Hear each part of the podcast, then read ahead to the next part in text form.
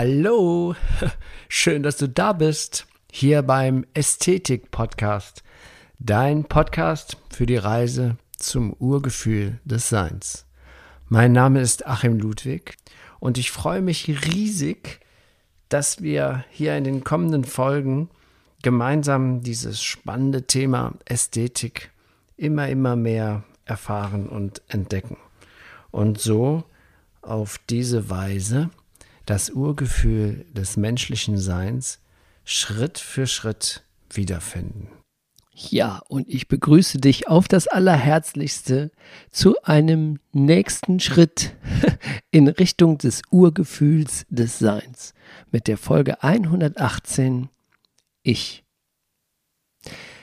Dieses Wörtchen Ich ist das wohl am meisten in unserer Kultur verwendete Wort. Ohne Zweifel.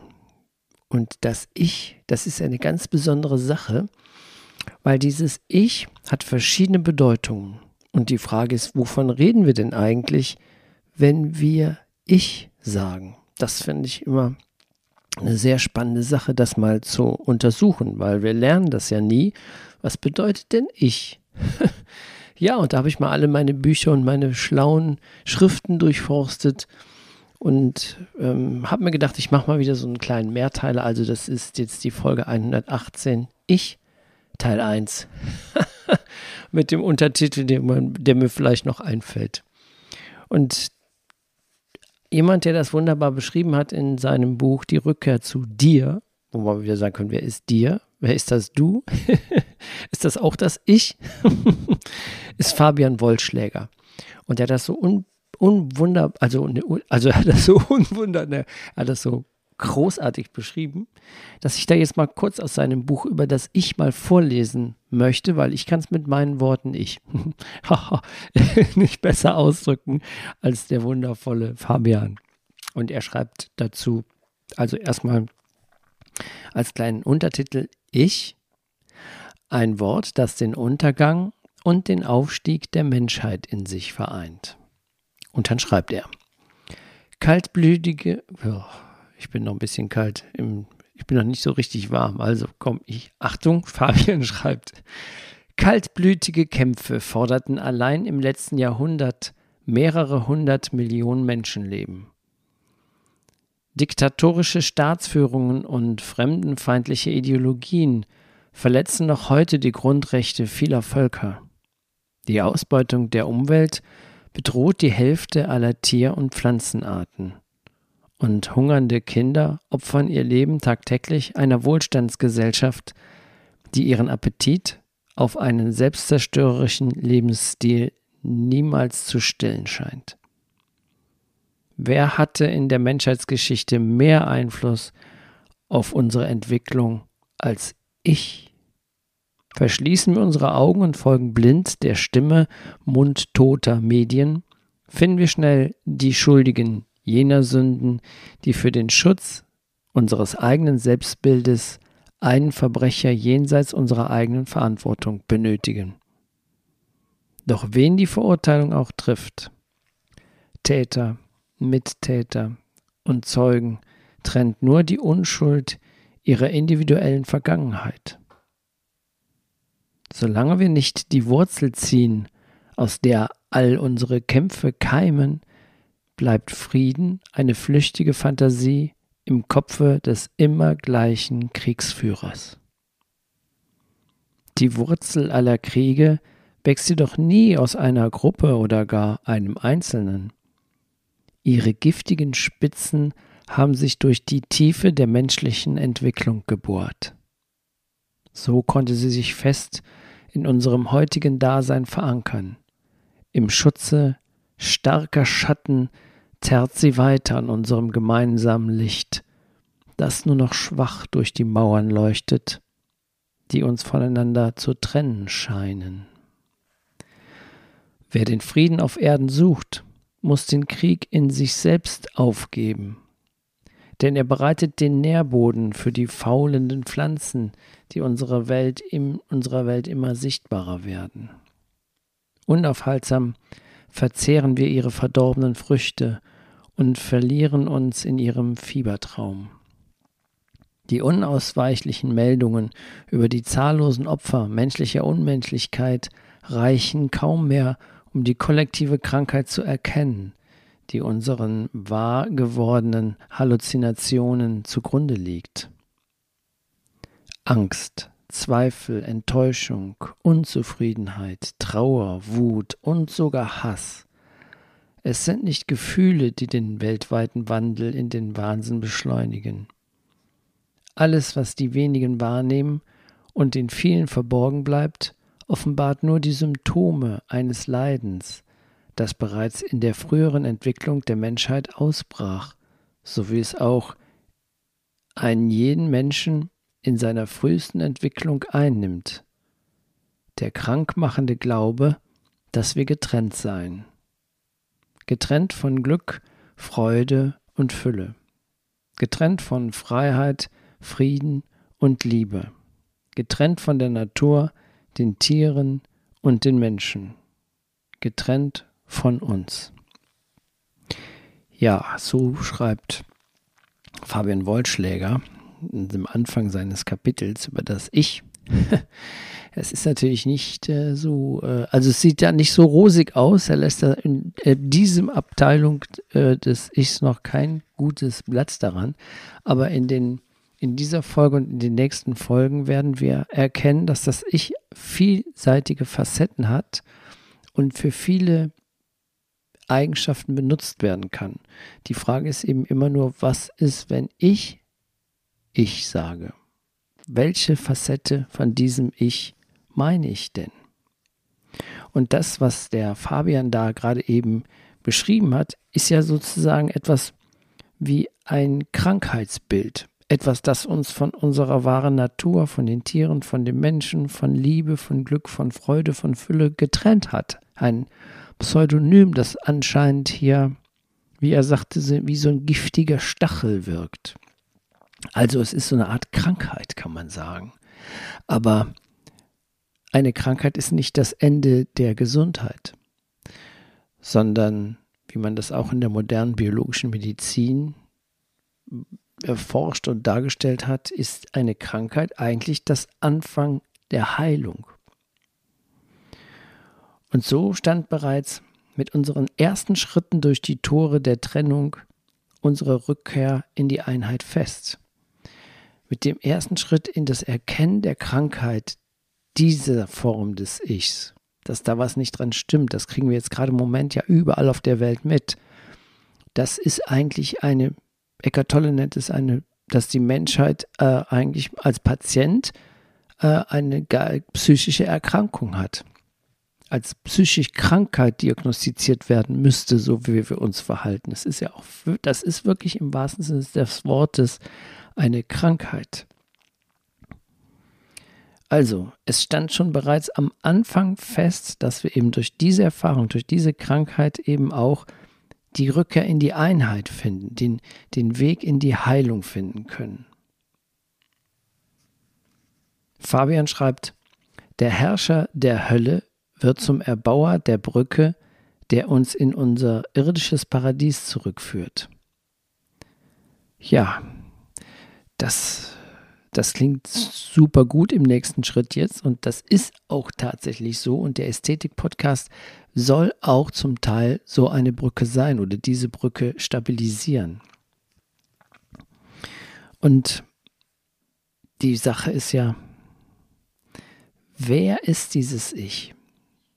Wer oder was ist es, das uns leiden lässt und zugleich erlösen wird? Teufel und Engel tragen weder Hörner noch Heiligenschein. Der Machthaber über unseren Körper und unseren Geist meidet jegliche Auffälligkeit. Dennoch fordert er unsere lebenslange Aufmerksamkeit, wie wir ja eben das Wort Ich das am meisten benutzte Wort ist. Sowohl wenn ich denke über mich oder über oder mit anderen kommuniziere, ich, dieses Wort, nimmt die Farbe an, die ich ihm dann in dem Moment gebe. Fabian schreibt, schon vor über 100.000 Jahren hat er den Thron der Menschheit bestiegen und ist seither an der Macht geblieben. Für einen Angriff lässt er Waffen schärfen und für seine Verteidigung Mauern errichten. Doch niemals beschmutzt er seine eigenen Hände. Stattdessen nutzt er für den Schutz seiner Wahrheit einen Soldaten, der ihm bedingungslose Treue huldigt und seine Befehle nur selten in Frage stellt. Wir denken, fühlen und glauben an ihn. Wir träumen von ihm, sprechen von ihm und verehren ihn. Wir lieben ihn mehr noch, als wir jemals einen anderen lieben könnten, denn die wichtigste Beziehung in unserem Leben führen wir nicht mit einem anderen Menschen, sondern mit unserem Ich. Ja, und da ist die Frage, was ist dieses Ich? Wovon reden wir, wenn wir Ich sagen? In den meisten Fällen ist es so, haben wir gelernt, dass dieses Ich das Wesen ist, das wir über unseren Körper erfahren, über unsere Erfahrung, unsere Erinnerung, über unsere Vergangenheit erfahren haben. Und sozusagen kann man sagen, ist dann dieses Ich unser Leben. Das, woran ich mich erinnern kann. Und interessanterweise haben wir in dem, das habe ich ja schon so oft erklärt, wenn, wenn wir kleine Kinder sind, dann gibt es das Ich nicht. Kleine Babys haben kein Spiegelbild. Das Ich muss dem Kind beigebracht werden. Und das, was das Kind dann über das Ich lernt, das ist die erste Version, die erste Bedeutung des Ichs. Das ist die Persönlichkeit, die Persona. Das ist aber nur ein, ein Träger dieses Ich, diese Persönlichkeit ist nur ein Vehikel oder sagen wir das, das ist nur ein, eine Energie, die einen Körper hat, in körperliche Erscheinung tritt, um diesen Körper und diese Erfahrungen und diese Erinnerungen, die es mit diesem Vehikel Körper macht, sonst könnte man uns ja auf der Erde nicht bewegen, das nennt man dann Ich. Diese Person. Aber das ist nicht das, was wir wirklich sind. Was wir wirklich sind, ist nicht ich. Das ist unser Sein. Und wenn wir, wenn wir dieses Sein richtig verstehen, dann sind wir nicht nur ein Ich, sondern dann sind wir ein Ich bin. Und das ist eine ganz tiefgründige Botschaft dieses ich bin. Denn wenn wir vom Ich, den Schritt vom Ich, von der Persönlichkeit zum Sein machen können, intellektuell und auf Verständnisebene und, und auf, auf der Erfahrungsebene, dann sind wir dem Urgefühl des Menschseins wieder einen bedeutenden Schritt näher. Und das ist eine ganz außerordentliche Lektion dieses Ich, das wir halt eben am meisten in unserem Sprachraum benennen, benutzen als Wort, wenn wir die Bedeutung dieses Wörtchens schon mal ganz voll und ganz klar verstehen, dass das Ich, dieses Ich, dieses, Pers dieses persönliche Ich, dass das nicht wir sind, also unser Sein ist, sondern dass das eine, eine Etage höher stattfindet oder dass das mit einschließt, dieses Ich. So, und weil das doch vielleicht für den Verstand ein bisschen schwierig ist, sage ich jetzt mal, machen wir hier mal erstmal vorläufig Feierabend und beschäftigen uns das nächste Mal ähm, mit dem weiteren Schritt des Verständnisses. Diese Folge war und ist der Persönlichkeit gewidmet, dem persönlichen Ich dass wenn wir uns ausschließlich damit identifizieren, bringt uns das auf, auf falsche Bahn, auf die schiefe Bahn, kann man sagen. Ähm, ja, aber diese Auswirkungen dieses Ichs, was wir alle gelernt haben, was wir glauben sollen zu sein, es ist nicht unser Sein, das ist nur unsere Persönlichkeit. Und die ist nicht sehr stabil. Die ist ständigen Schwankungen ausgesetzt. Passiert was Gutes, sind wir super gut drauf. Passiert was nicht so in den Kram passt, sind wir schlecht drauf. sind wir depressiv, sind wir traurig und aber wir, unser Sein, kann das gar nicht, kann gar nicht traurig sein. Das geht gar nicht, weil unser ursprüngliches glückseliges Sein, die, das Urgefühl der Ästhetik, das ist pure Liebe, pure Freude, pures Glücklichsein. Und wie wir das weiterhin pflegen und erfahren und das immer mehr stabilisieren, dieses Gefühl des vom Ich zum Sein, das erfahren wir in den weiteren Folgen und da freue ich mich auch schon drauf.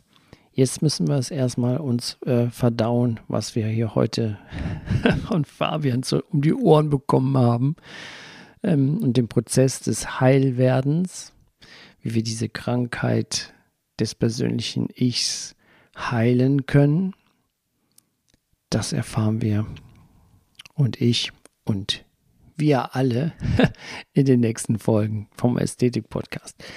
Vielen Dank für die Aufmerksamkeit. Es hat mir wieder eine große Freude bereitet. Jetzt muss ich mich erstmal um mein Ich kümmern, weil ich, ich muss jetzt erstmal verstehen, nochmal richtig tiefgründig, was ich denn hier eigentlich gerade eben erzählt habe. Aber es ist eine spannende Sache. Mach's gut. Schön, dass du mal wieder zugehört hast und bis bald, dein Achim.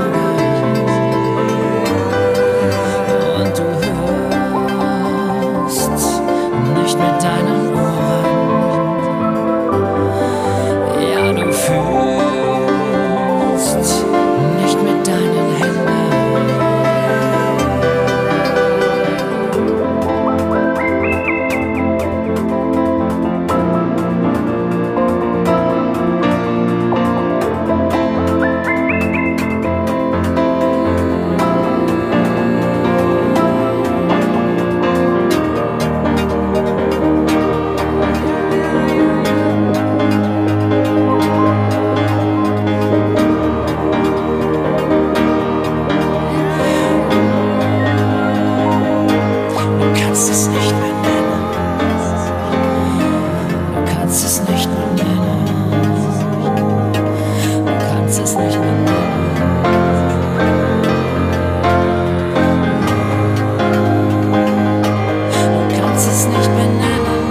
Es ist das Geheimnis, das nicht benannt werden kann. Du siehst im Herzen das Wesentliche bleibt für Augen verborgen.